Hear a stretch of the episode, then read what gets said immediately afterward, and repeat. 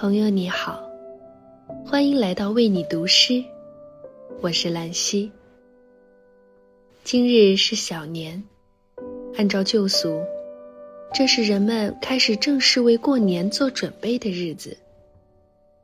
你也订好回家的票了吗？离家千里，过年时最是归心似箭。不管多大。我们对回家团圆的期待，从未减弱。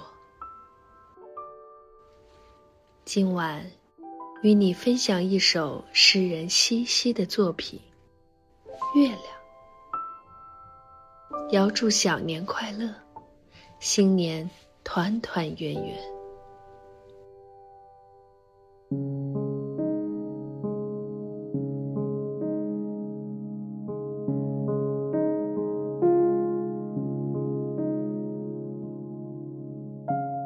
每到夜晚，永恒的月亮继续在池塘、湖泊泛滥，水仙花那样，在莲叶之间，并不怎么羞怯，把自己看了又看，渐渐懂得选择。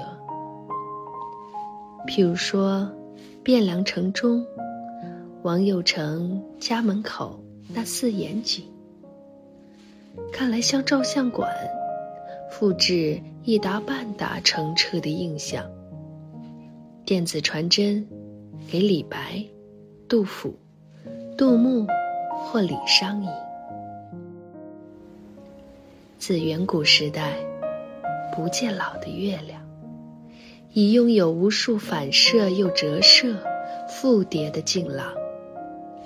无花果那样静悄悄、单性繁殖，直到巨大独一的复眼满溢，容不得雨水和阳光。对于太阳，谁说不是又爱又恨呢？只有月亮最钟爱诗人，诗人也一样。外国的。一一肯明斯吧。中国自然是苏轼。